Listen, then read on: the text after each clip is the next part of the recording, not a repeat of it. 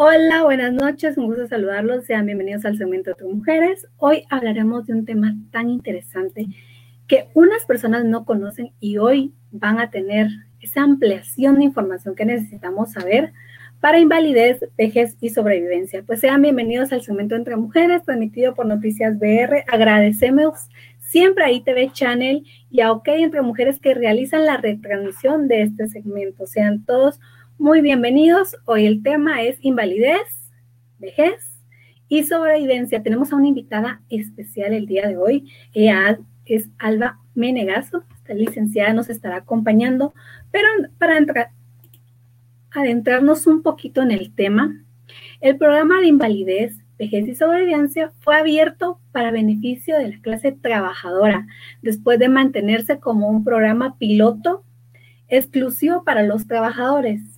Y hoy nuestra invitada especial, la licenciada, abogada y notaria Alba Menegazo, nos aclarará muchas dudas de las que nos pueden surgir de este tema. Así que le vamos a dar la bienvenida a la licenciada. Bienvenida, licenciada. Gusto saludarla. Muchas gracias. Buenas noches a todos. Espero que este programa sea de mucho beneficio para todos, que podamos saber cuáles son nuestros derechos en cuanto a los beneficios que nos da el Instituto Guatemalteco de Seguridad Social como trabajadores, eh, como clase laboral. Excelente, licenciada. Sabemos que esto está en un acuerdo. El acuerdo es 1128 de la Junta Directiva. Vamos a compartir acá algo que nos preparó la licenciada para que podamos entender más sobre el tema. Cuéntenos, licenciada. Gracias. Pues como les comentaba, el Instituto Guatemalteco de Seguridad Social cuenta con varios programas.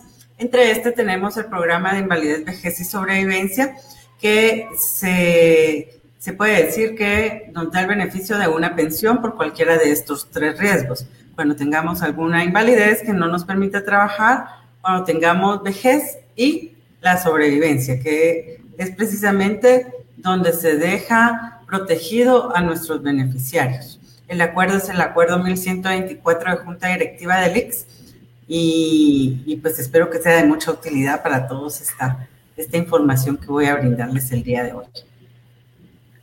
Claro. Vamos a hablar también del marco legal. Creo que es muy importante poder hablar de eso. Así es. Tenemos los antecedentes legales de, de este programa, ¿verdad? Como eh, la Constitución Política de la República de Guatemala, que fue promulgada el 31 de mayo de 1985. En su artículo 100 nos regula la seguridad social. El Estado eh, delega esta función o, esta obligación en el Instituto Guatemalteco de Seguridad Social. Este instituto es una institución autónoma, por lo cual eh, la, autonomía la otorga la Constitución, ¿verdad? Al crear la, la institución y por lo tanto puede emitir sus propias leyes. En principio está la ley orgánica del Instituto Guatemalteco de Seguridad Social, que es el decreto 295 del Congreso de la República. Fue promulgada el 30 de octubre de 1946 durante el gobierno del doctor Juan José Arevalo Bermejo.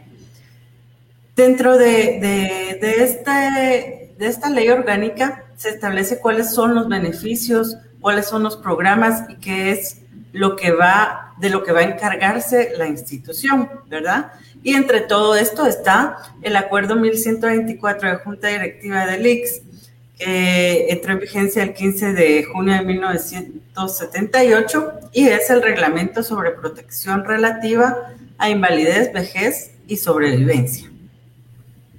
Claro, licenciada, también siempre empezamos de lo más básico en este programa y nos gustaría que nos, usted nos pudiera hablar sobre la seguridad social. Muy bien. Es importante para abordar el tema, ¿verdad? Entender qué es la seguridad social.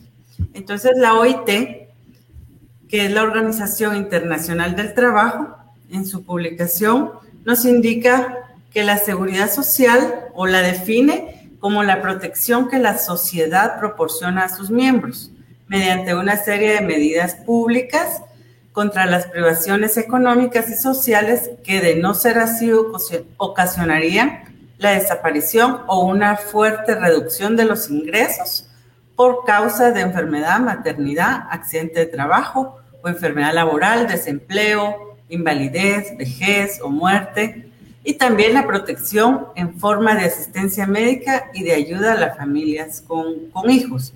Entonces vemos que la seguridad social abarca todos los temas en los cuales la economía se puede ver afectada por diversos factores, como lo son la invalidez, la vejez o el fallecimiento, ¿verdad?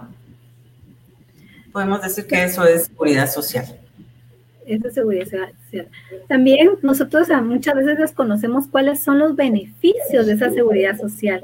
Para que nos amplíe un poquito más el tema, licenciada. Sí, con mucho gusto. Tenemos que la seguridad social, dentro de los beneficios que nos va a dar, bueno, en sí, el régimen de seguridad social va a comprender toda la protección y beneficios que en caso de que ocurran los siguientes riesgos de carácter social. Primero, accidentes de trabajo y enfermedades profesionales. Segundo, la maternidad, las enfermedades generales, la invalidez, la orfandad, la viudez, la vejez, la muerte, gastos de entierro y los demás que los reglamentos determinen. Hay diversos eh, programas. Sin embargo, el día de hoy solo vamos a estar hablando de el programa de invalidez, vejez y sobrevivencia. Estos beneficios los vamos a encontrar regulados en el artículo 28 del decreto 295 del Congreso de la República, que como les había mencionado es la ley orgánica del Instituto Guatemalteco de Seguridad Social. Perfecto.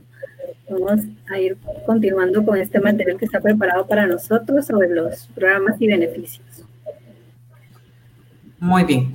Como les mencionaba anteriormente, todo, todas esas ocasiones sociales que pueden eh, darse en la vida de las personas están comprendidos durante, eh, dentro de programas específicos, ¿verdad? Como les puedo mencionar el programa de invalidez, vejez y sobrevivencia, que es del cual vamos a estar hablando hoy, se encuentra regulado en el Acuerdo 1124 de la Junta Directiva del IX. Tenemos también el programa de enfermedad, maternidad y accidentes, que están regulados en el Acuerdo 410 de la Junta Directiva del IX. También tenemos la protección relativa a la enfermedad y a la maternidad, que está regulado en el Acuerdo 1002 de la Junta Directiva del IX. Asimismo, tenemos también el reglamento sobre protección relativa a accidentes. Se creó recientemente también un programa que es de protección para trabajadoras de casa particulares. También eh, es de reciente aplicación el programa de la incorporación plena de la niñez y la adolescencia. En este programa se la cobertura. Si bien recuerdan, antes eh, los hijos de los trabajadores eran atendidos en el instituto hasta los cinco años. Con este programa se pudo ampliar la cobertura para los niños hasta los siete años. Esos son, como nos dimos cuenta, los objetivos que nos establece el, Acuerdo 295, que es la ley orgánica, se comprenden o, se abarcan en estos eh, cuatro programas, ¿verdad?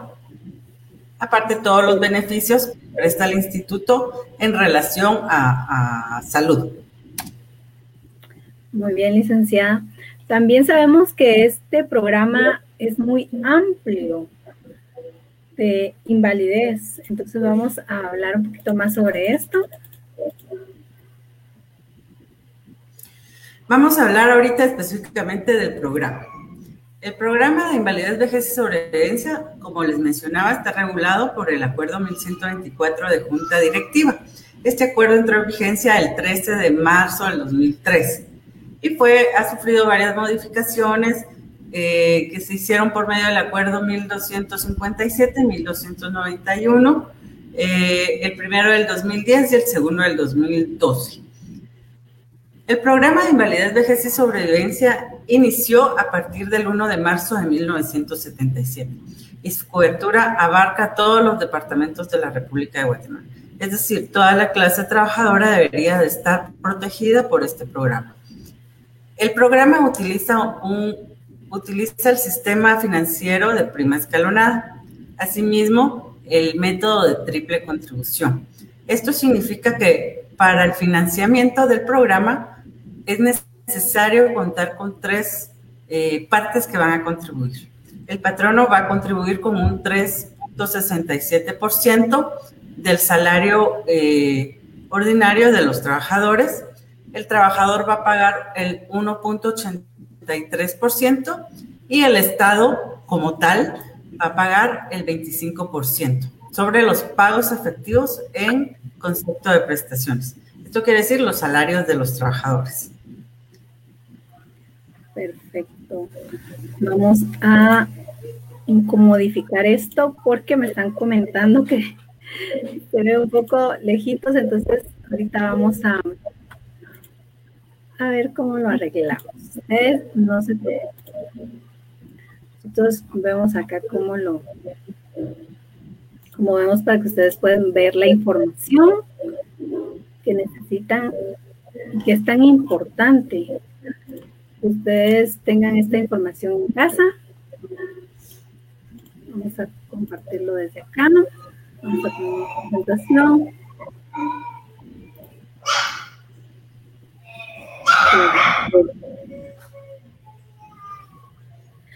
Nos tocaría, ¿verdad, licenciada? Exacto, así es. El acuerdo, como les mencionaba, se tiene bastante información. Se va a dividir en 11 capítulos. vamos a ir desarrollando cada uno de estos capítulos con la información más importante para cada uno.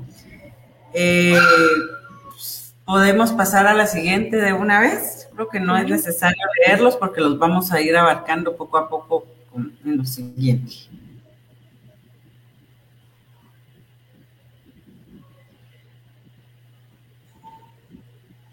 como que no se logra visualizar, ¿verdad? Ahora sí. sí. Ya cambió, ¿verdad? Sí. Sí, ya cambió. Como primer punto vamos a, entrar a ver cuáles son las, las definiciones para que todos tengamos bien claro qué es cada una de las cosas a las que se refiere cuando, cuando vayamos explicando cada uno de los riesgos. Entonces vamos a empezar por qué es un, o cuál es la diferencia entre ser un afiliado, un asegurado, un pensionado o un beneficiario. El afiliado es la persona que, presta un servicio a un patrono y este patrono lo registra en el instituto y le descuenta de su salario la cuota correspondiente, como habíamos dicho, la cuota laboral, y únicamente está aportando. Él ya está afiliado al programa cuando el patrono lo registra, ¿verdad? Es pensionado cuando la persona afiliada ya recibe una pensión.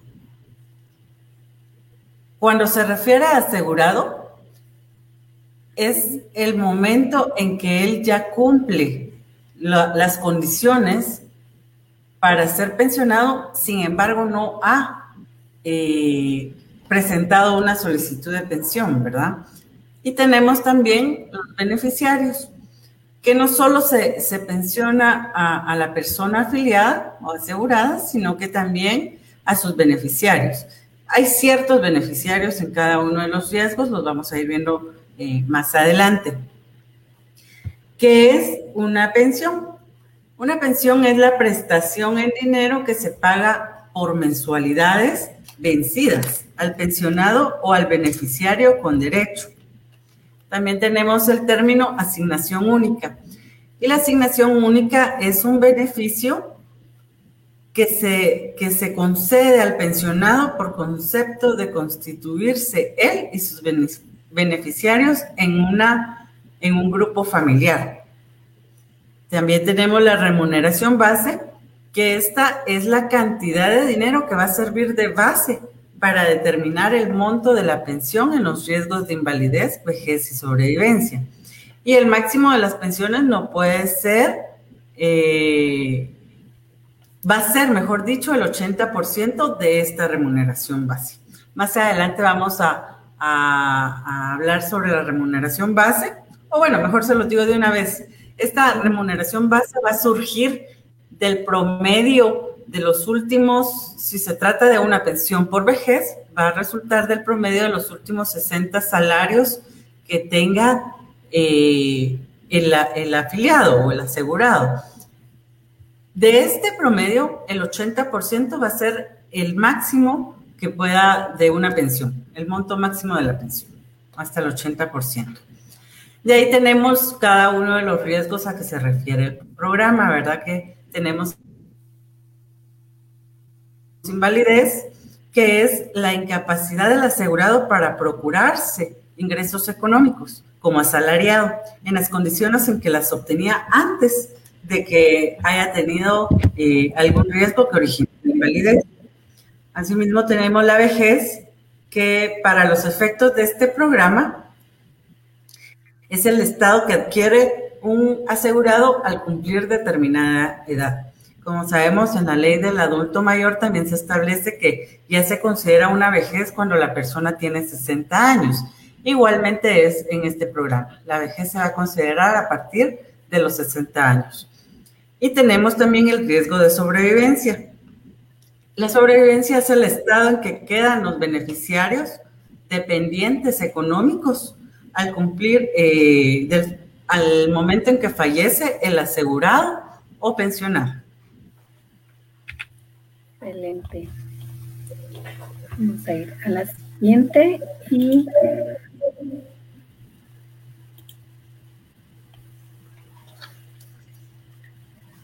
Entonces vamos a iniciar con específicamente con el riesgo de invalidez. Este riesgo se va a encontrar regulado del artículo 4 al 14 del Acuerdo 1124. Y para ser pensionado por el riesgo de invalidez, el asegurado debe reunir ciertas condiciones. Primero, vamos a hablar que la, que la dependencia del instituto que tiene la facultad de determinar un grado de invalidez es el Departamento de Medicina Legal y Evaluación de Incapacidades. Este departamento va a determinar si la persona o el afiliado tiene un grado de invalidez que le pueda dar el que para cumplir uno de los requisitos para poder ser pensionado por este riesgo. Entonces, al tener ya un grado de invalidez, este puede ser eh, grado de invalidez total o grado de invalidez de gran invalidez. En, dos, en las dos categorías se va a necesitar que la persona tenga un 63% de su de, discapacidad. Esto el Departamento de Medicina Legal, pues ellos son los, los expertos en esto y hacen las evaluaciones de conformidad a, un baremo de, de medición de discapacidades, ¿verdad? Entonces, la única diferencia entre el grado de invalidez total y el grado de invalidez, de gran invalidez, va a ser que en el total la persona puede tener cierta discapacidad, pero no depende de una tercera persona para poder realizar sus actividades de la vida diaria. En gran invalidez sí, es necesario que la persona que tenga discapacidad va a tener que tener a otra persona que le ayude en sus actividades de vida diaria, por ejemplo, bañarse, cepillarse los dientes, levantarse, ir al baño. Todo esto va a tener la necesidad de tener una persona que le ayude las 24 horas del día. Esa es la diferencia entre los grados de invalidez que se pueden declarar por parte del Departamento de Medicina Legal y Evaluación de Incapacidades del IX. Qué interesante. Aquí vemos un 63%, licenciada. Así es.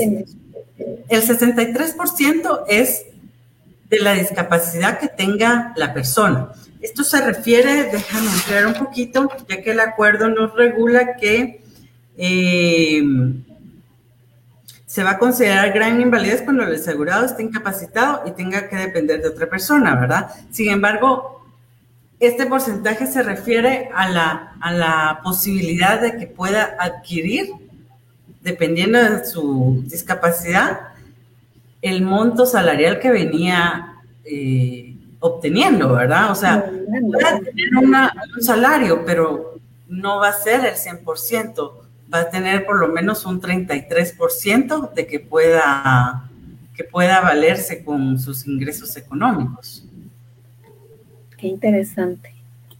Continuando con la siguiente diapositiva. Ok, aquí tenemos el otro requisito para ser pensionado por el riesgo de invalidez es tener acreditadas 36 contribuciones en los seis años inmediatamente anteriores al primer día de la invalidez. Como sabemos, la invalidez puede, puede ser causada ya sea por una enfermedad o puede ser causada por un accidente. Entonces, los cuadritos que tenemos abajo en la diapositiva es la forma en que se puede calificar eh, el requisito de las contribuciones. Tenemos los, los seis años, del 2014 al 2019 son seis años.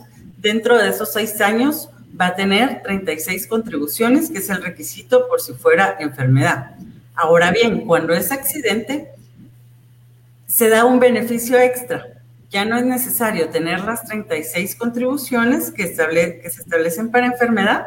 Sin embargo, sí es necesario tener vigencia laboral, es decir, que la persona se encuentre trabajando el momento en que se causa su invalidez y que por lo menos tenga tres contribuciones anteriores a la fecha en que sea declarado con, con invalidez, ¿verdad? Entonces tenemos aquí, por ejemplo, que la persona fue declarada con invalidez en el mes de agosto del 2019, tiene su contribución aportada y tiene su vigencia laboral y tiene tres cuotas más. Eso ya le da derecho a poder ser pensionado por invalidez si ya tiene declarado el grado por el Departamento de Medicina Legal y aparte tiene estas tres contribuciones eh, inmediatamente anteriores a la fecha en que cumplió su invalidez. Algo muy curioso aquí también, o, muy importante de resaltar, es que cuando a veces se, causa una invalidez por enfermedad, la persona se presenta a su, a su unidad médica y le dicen, mire, lo voy a suspender porque usted necesita reposo, necesita eh, rehabilitación o, lo que sea, sea necesario. Y hay un periodo en que la persona está suspendida.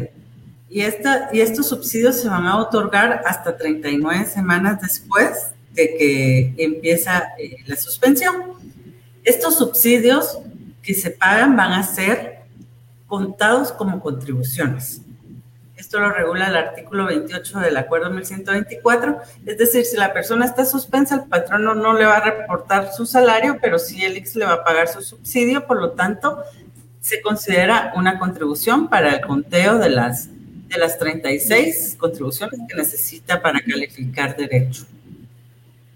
Qué interesante, licenciada. No sé si usted nos puede proporcionar esta información. Después de que es suspendido, ¿qué es lo que está pasando ahorita con lo de la pandemia? Después de que lo suspende el IX y ya retornan a trabajar, ¿cuánto tiempo debe esperar un trabajador para que le sea pagada esa pensión, esos días que no laboró y que los tiene que pagar el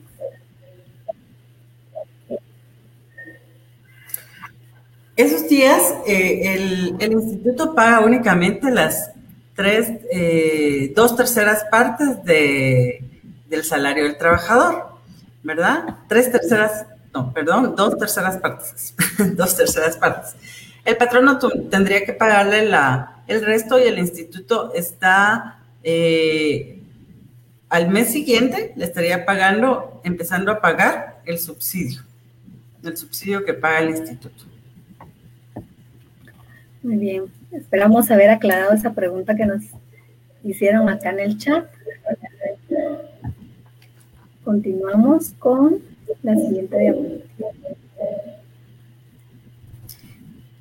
Ok.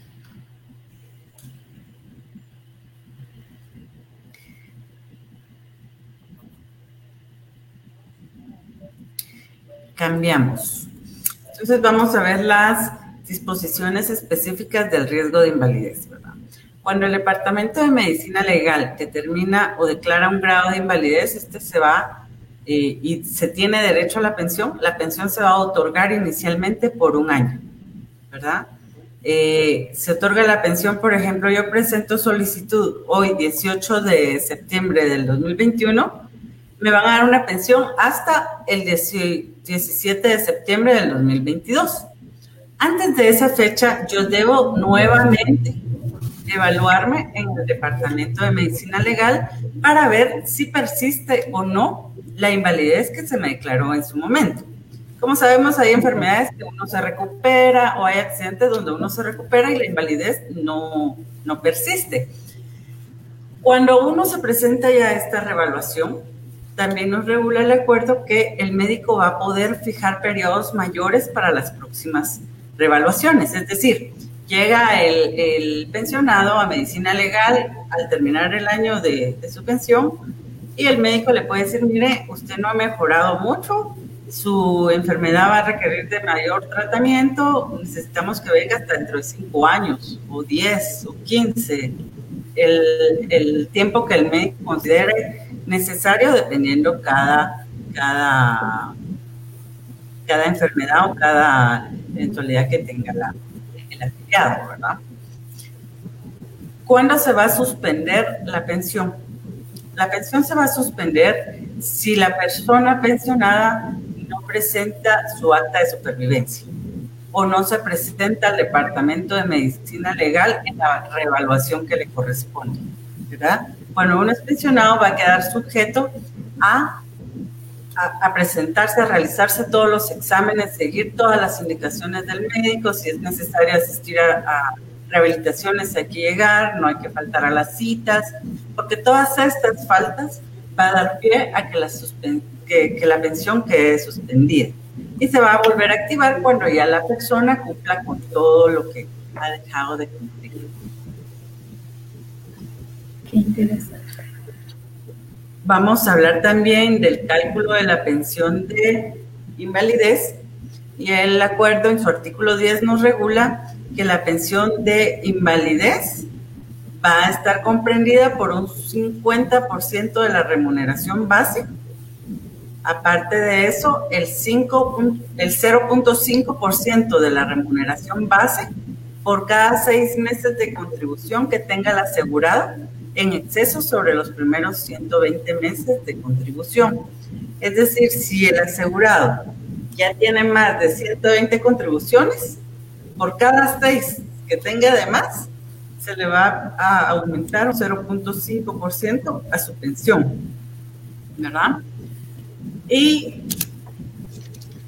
igualmente se le va a otorgar, eh, que es la lo que habíamos hablado a un inicio, la asignación familiar, que consiste en un 10% por el grupo familiar, ¿verdad? Un, 10% de la pensión para el grupo familiar. Puede ser la esposa o en su defecto la conviviente o la unidad de hecho, los hijos, padres, cada uno con ciertas condiciones, ¿verdad? Los vamos a ver más adelante. Asimismo, tenemos también las formas en que puede terminar una pensión de invalidez.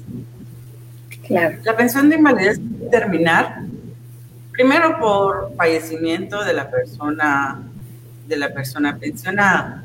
Segundo, porque recupera su capacidad para el trabajo. Cuando uno ya está trabajando y, se recupera totalmente, pues ya no tendría sentido una pensión de invalidez, ¿verdad? Claro. Entonces termina. Y la otra forma no es precisamente termina, sino que en el momento en que el pensionado de invalidez vaya a cumplir o cumpla sus 60 años, ya la pensión de invalidez termina y se convierte en una pensión de vejez automáticamente. Qué interesante es. Y también... No, diga. ok, entonces iba a terminar diciendo cómo se puede, cómo se va a suspender el trámite de la pensión. El afiliado se presenta al instituto y eh, inicia su, su, trámite de solicitud de pensión. Sin embargo, la invalidez debe de cumplir con ciertos requisitos como presentarse a una evaluación del Departamento de Medicina Legal para poder tener, para ver si se le declara o no un grado de invalidez. Si esta persona no se presenta a su evaluación a las evaluaciones médicas de laboratorio, algo que se le indiquen que va a ser necesaria para poder eh, emitir o declarar un grado de invalidez, este trámite se va a quedar en suspenso, sin ninguna responsabilidad administrativa para el instituto, porque va a ser la persona interesada la que no está cumpliendo con los requisitos necesarios para declarársele el grado de invalidez. Estas son las disposiciones específicas que regula el acuerdo con respecto al riesgo de invalidez dentro del programa de invalidez, vejez y sobrevivencia. Comentaba Posteriormente vamos a es saber esto, de cómo se, se, da por finalizado ese tiempo, para que lo tomen en cuenta. A veces ya no acuden a una cita por el tiempo, porque bueno, ya me siento mejor, no es mejor finalizar el proceso adecuado para que no tengan consecuencias, ¿verdad? En lo que es el pago de, de este beneficio que gozan los que pagan Seguimos, licenciada. Así es. Ok, muchas gracias. Vamos a continuar con el riesgo de vejez. Yo creo que este es uno de los riesgos que más, que, que más utilizan los beneficiarios, ¿verdad?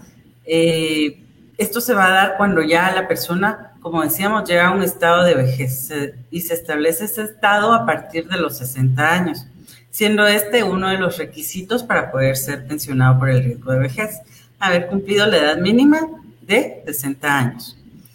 El otro requisito es tener acreditados el número de contribuciones de acuerdo a una escala que establece la ley, que es la siguiente. Esta escala se aplica a la fecha en que el afiliado cumple sus 60 años. Es decir, si yo tengo 60 años al 31 de diciembre del 2010, voy a tener que acreditar 180 contribuciones al, programa de invalidez, vejez y sobrevivencia.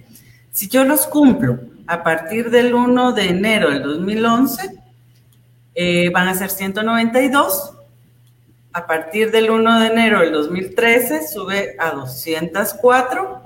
A partir del 1 de junio del 2013, 206. Y a partir de enero de 2014, 228. Para finalizar, a partir del 1 de junio del 2014 en adelante van a ser 240 contribuciones. ¿Verdad? Esto se va, como les decía, es al momento en que el, asegurado o afiliado cumpla la edad de 60 años. No, equivocadamente muchas personas piensan que es al momento en que presentan la solicitud, ¿verdad? Porque se ha dado el caso que una persona cumple 60 años en el 2009, pero presentó su solicitud hasta el 2015. Entonces ya pensaría, tengo que contribuir 240 no, en este caso él tendría que contribuir 180 contribuciones, independientemente de la fecha en que presente la solicitud para ser pensionado por el riesgo de vejez. Esto seguía más que todo por las contribuciones que lleve en el momento. O, por el año. Exactamente, que por... No, esto seguía, el número de contribuciones que va a tener que acreditar va a ser por el año en que cumple su edad, los 60 años. Es decir, a los 60 años, esta persona ya tendría que tener 180 contribuciones si los cumplió en el 31 de diciembre de 2010, por ejemplo.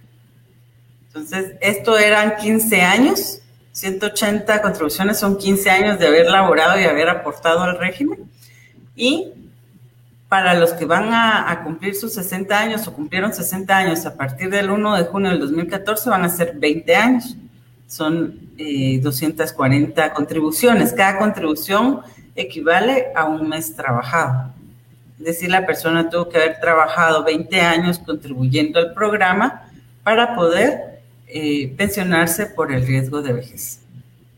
Claro. O sea que nosotros entraríamos en las contribuciones de 200 contribuciones, licenciada. De 240. 240, sí. 240 contribuciones. Qué interesante esto es para también que lo tomen en cuenta, un dato muy interesante que nos revelaron el día de hoy.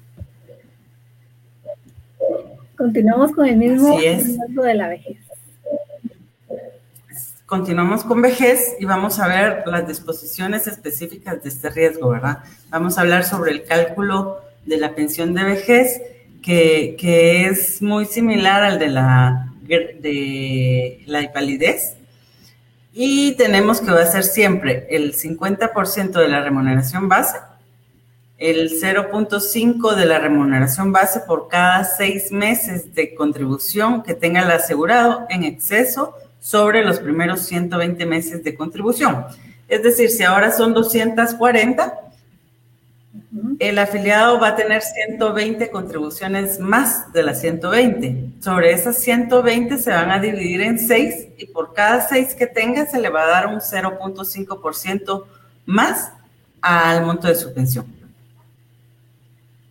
¿Verdad? Aparte de este 0.5%, se le va a conceder una asignación familiar, que es el 10%, como habíamos platicado, por su grupo familiar. Él puede incluir como sus beneficiarios a, a su esposa, a sus hijos o a, quienes puedan tener derecho y por ese grupo familiar se le va a dar un, un 10% más de su pensión. Tenemos también eh, aquí es lo que les venía diciendo, quienes pueden ser beneficiarios en una pensión, tanto del riesgo de vejez, de invalidez, como de sobrevivencia. Y tenemos, primero que todo, va a estar la, esposa o mujer unida de hecho, eh, con su trámite eh, legalizado según el Código Civil, el RENAP, ¿verdad?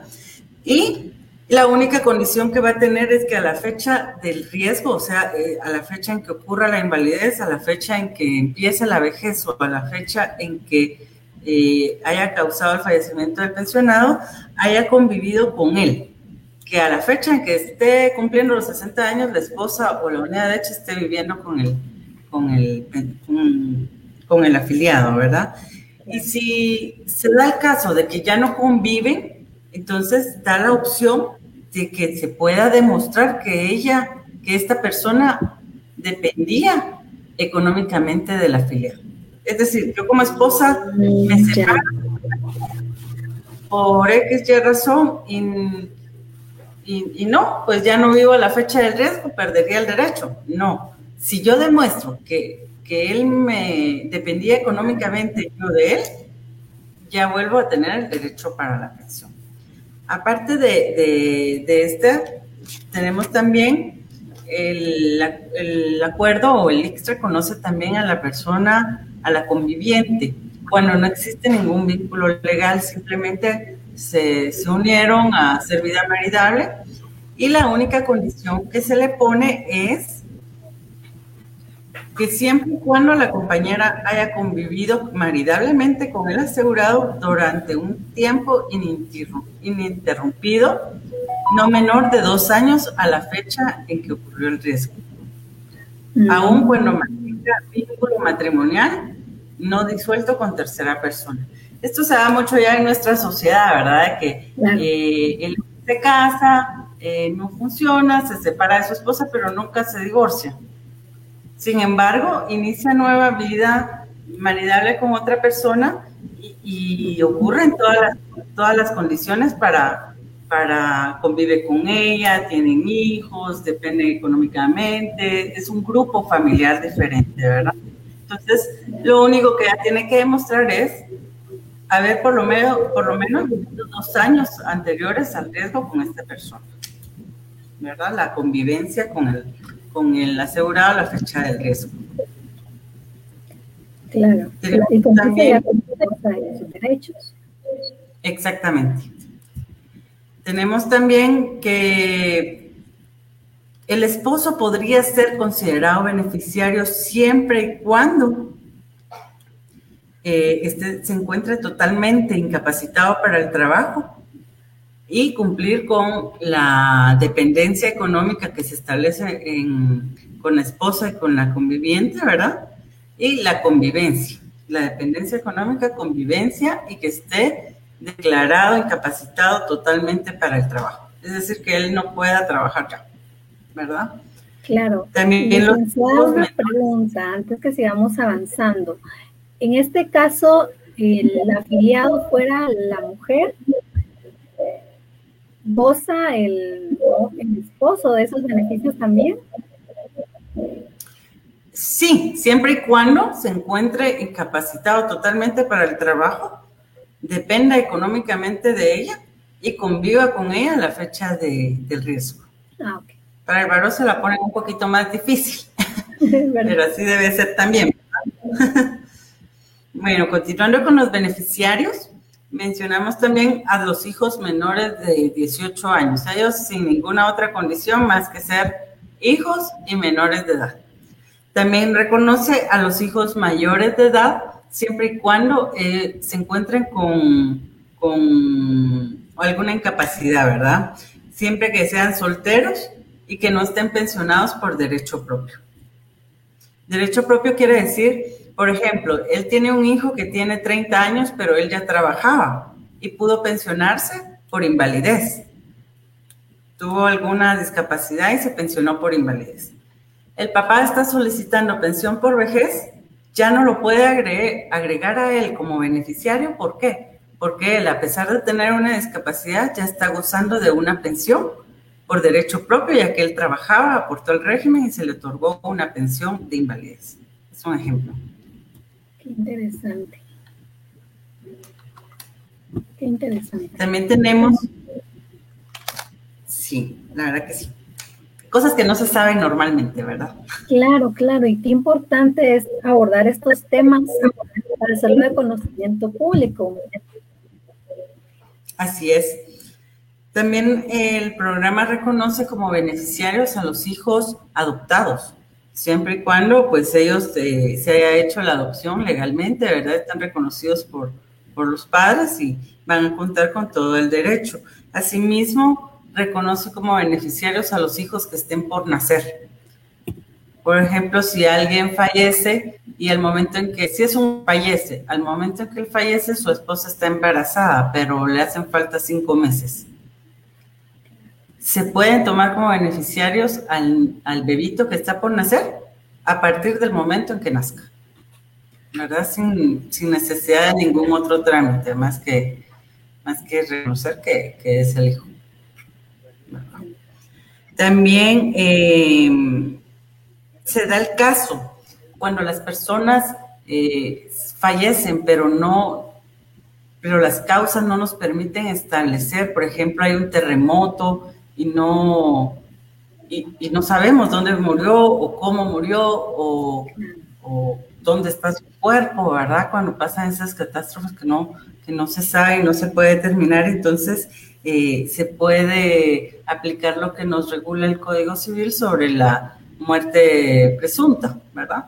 Entonces, ya una vez determinada la ausencia y la muerte presunta, ya se puede tomar como fecha de fallecimiento para, para los para calificar el derecho por, por sobrevivencia, por ejemplo, ¿verdad? La, la para la prueba de filiación, o sea, el vínculo que existe entre las personas, el, el instituto lo único que requiere es el certificado emitido por el rector. ¿Cómo voy a comprobar yo que soy esposa? Con un certificado de matrimonio. ¿Cómo voy a comprobar yo que soy hija? Con un certificado de nacimiento. Así, ¿verdad? Entonces, el documento por excelencia para comprobar la, el vínculo legal que, que une a la, al afiliado con sus beneficiarios son las certificaciones de, emitidas por el RENAC. Tenemos también entre las disposiciones específicas el diferimiento de la pensión de vejez. Yo les mencionaba que el afiliado puede cumplir sus derechos o, requisitos previo a ser, eh, independientemente de la fecha en que presente su solicitud, ¿verdad? Sin embargo, también se regula en este acuerdo de que si la persona cumple 60 años y completa sus cuotas y no presenta su solicitud y pasa un año, entonces se le va a aplicar un diferimento en la pensión. El diferimento es en el inicio del goce de la pensión y este se va a fijar a partir de la fecha en que la persona presente su solicitud. Si yo no si cumplo mis requisitos y no presento mi solicitud durante un año, yo pierdo el derecho de que se me dé la pensión a partir del momento en que cumplí los requisitos y se va a diferir el, inicio del goce de la pensión al momento en que yo presente mi solicitud de pensión. Entonces ahí sí hay que estar bastante pendientes. Tengo 70 años, al día siguiente presento mi solicitud. si no, nos puede el diferimiento, ¿verdad? Y, ya nos vemos un poco más afectados. También el acuerdo 1124 regula algo que, muy pocos conocen realmente y es la asignación única. Esta asignación única se, se, otorga cuando el afiliado está muy claro de que definitivamente no va a llegar al número de contribuciones que, la ley requiere para poder ser pensionado. Por ejemplo, yo soy una eh, afiliada y, estoy segura que trabajé 15 años, pero yo necesito aportar 20 años. Y, no, no los trabajé y ya no estoy trabajando, no puedo seguir contribuyendo por X razón, porque ya no trabajo o, por algo. Tengo entonces la oportunidad de que de requerir al instituto que me devuelva las cuotas que ya he pagado. Yo sé que yo no voy a poder ser pensionada, pero sí voy a querer que me reconozcan algo de lo que yo he aportado a ese programa. El instituto pues no, no devuelve el 100% de lo que uno aporta, ¿verdad? Porque en algún momento se utilizaron los, los servicios del instituto, por ejemplo, ir a una cita médica o algo, pues. Pero entonces sí devuelve el 70% del, del total de lo que uno ha aportado. Si yo aporté durante 15 años y, sumo 50 mil quetzales, me van a dar el 70% de los 50 mil quetzales que aporté. ¿Verdad? Y el único requisito para poder optar a esto es tener por lo menos 12 contribuciones aportadas al programa. Qué interesante. Impacta este último tema que abordó licenciada de la asignación única, porque como usted lo bien lo menciona, no es conocido, o sea, no, sabemos, no conocíamos en mi caso que se podía hacer este trámite, ¿verdad? De la asignación única y tener ese 70% de lo que ya se pagó. Exactamente, sí, porque muchas veces los afiliados no solo trabajan cinco años eh, eh, aportando al instituto. Sin embargo, muchos se vuelven profesionales y ya trabajan por su cuenta, ya no dependen de un patrono, ya no siguen aportando al programa. Prácticamente damos por perdido eso, ¿verdad? Sin embargo, podemos recuperar algo de lo que, de que, de lo que se invirtió en el programa. Y ese trámite se puede dar en cualquier momento, aunque ya no esté uno aportando o elaborando actualmente.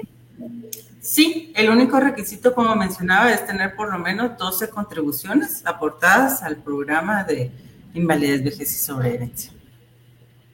Pues ahí está el dato tan interesante que, aprendimos el día de hoy. Yo me incluyo porque en realidad esto yo lo desconocía.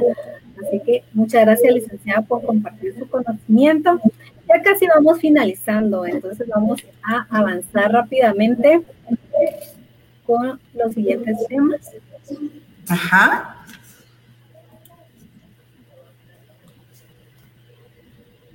Creo que con esto vamos a finalizar. Creo que nos hacía falta una diapositiva previa. Previa, ok. Ajá. Acá el internet es un poquito lento. No, no es esa. ¿No? No, no es esa. No hay una del riesgo de sobrevivencia, no se guardó. Creo que no la, no, licenciada. Pero si gusta, finalizamos con esto. Les voy a hablar rapidito lo del, riesgo de sobrevivencia. Ya lo había mencionado, el riesgo de sobrevivencia se da cuando el afiliado fallece y es necesario que sus eh, beneficiarios queden protegidos de esa falta económica que va a ser eh, o que causa el fallecimiento del afiliado. Entonces el instituto lo otorga, el requisito es eh, tener por lo menos 36 cuotas de contribuciones aportadas en los seis años inmediatamente anteriores a la fecha del fallecimiento, y, o bien que esta persona hubiera tenido derecho a ser pensionado por vejez, se falleció sin haber presentado su solicitud por vejez. Entonces, esta persona tendría derecho a que sus beneficiarios soliciten pensión por sobrevivencia. Asimismo, si a la fecha del fallecimiento el pensionado hubiera tenido o hubiera estado ya pensionado por invalidez o por vejez. Entonces, eso da derecho a que los beneficiarios eh, presenten su solicitud por una pensión de sobrevivencia.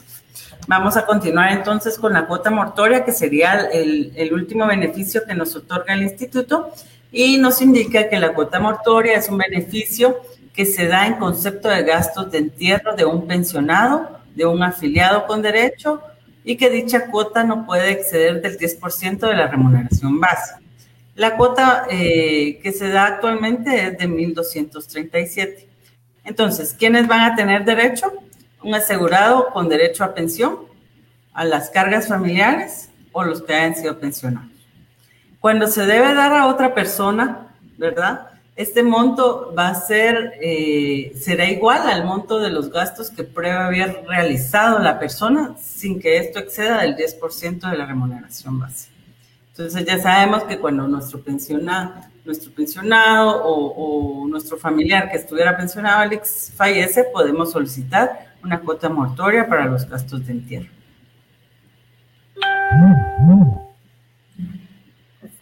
Con eso, pues ya hemos, finalizado. Agradecemos a todos por haber sintonizado y visualizarnos el día de hoy en este tema tan interesante que vimos hoy, validez, vejez y sobrevivencia. Ya me estoy despelucando yo. pues agradecemos siempre al licenciado Ignacio por haber estado con nosotros, por compartir ese conocimiento y ampliar esa información tan interesante. Yo me quedé así esto no lo sabía, esto no lo sabía, y muchas gracias de verdad, porque usted nos aportó bastante el día de hoy. ¿Algo que nos quisiera mencionar ya para finalizar, licenciada? Pues tomando en consideración de que para varios es eh, sorpresa este tema, mucha información que no conocen, pues yo me pongo a las órdenes para que en cualquier momento puedan hacer sus consultas en, el, en, la publicación del en vivo, ¿verdad? Y con mucho gusto se les puede dar respuesta o ampliar o cualquier duda que les haya quedado, eh, con mucho gusto podemos seguir dando seguimiento y dándoles la orientación que necesiten. Excelente. También aprovechando, licenciada, eh, alguna red social que nos pueda compartir para que también sea directamente con usted esas consultas, de algún caso en específico? Eh, sí, sí, por supuesto, yo me encuentran en el, en el Facebook como Alba Menegazo. Eh, bueno, solo Facebook uso realmente, pero Facebook ahí estoy yo y pueden consultarme con mucho gusto, yo puedo ampliarles sobre, sobre las dudas que tengan. Muchas gracias, licenciada, por hacer parte de esta entrevista, de este, de este conversatorio, de desarrollo del tema, como ustedes lo quieran analizar, porque la verdad fue muy interesante esta conversación con la licenciada. Recuerden vernos todos los domingos. Hoy fue una excepción, hoy fue sábado, ya que hemos estado con diferentes actividades y cambiamos el día de hoy. Pero si nos funciona, pues nos venimos para sábado y estaremos todos los sábados acá con ustedes. Pero no se olviden sintonizarles el próximo domingo a partir de las seis en punto en este su segmento Entre Mujeres, transmitido por Noticias BR y la retransmisión que realiza ITV Channel y OK Entre Mujeres. Así que tengan todos un feliz fin de semana. Que Dios nos las bendiga y nos vemos el próximo domingo. Gracias, feliz noche.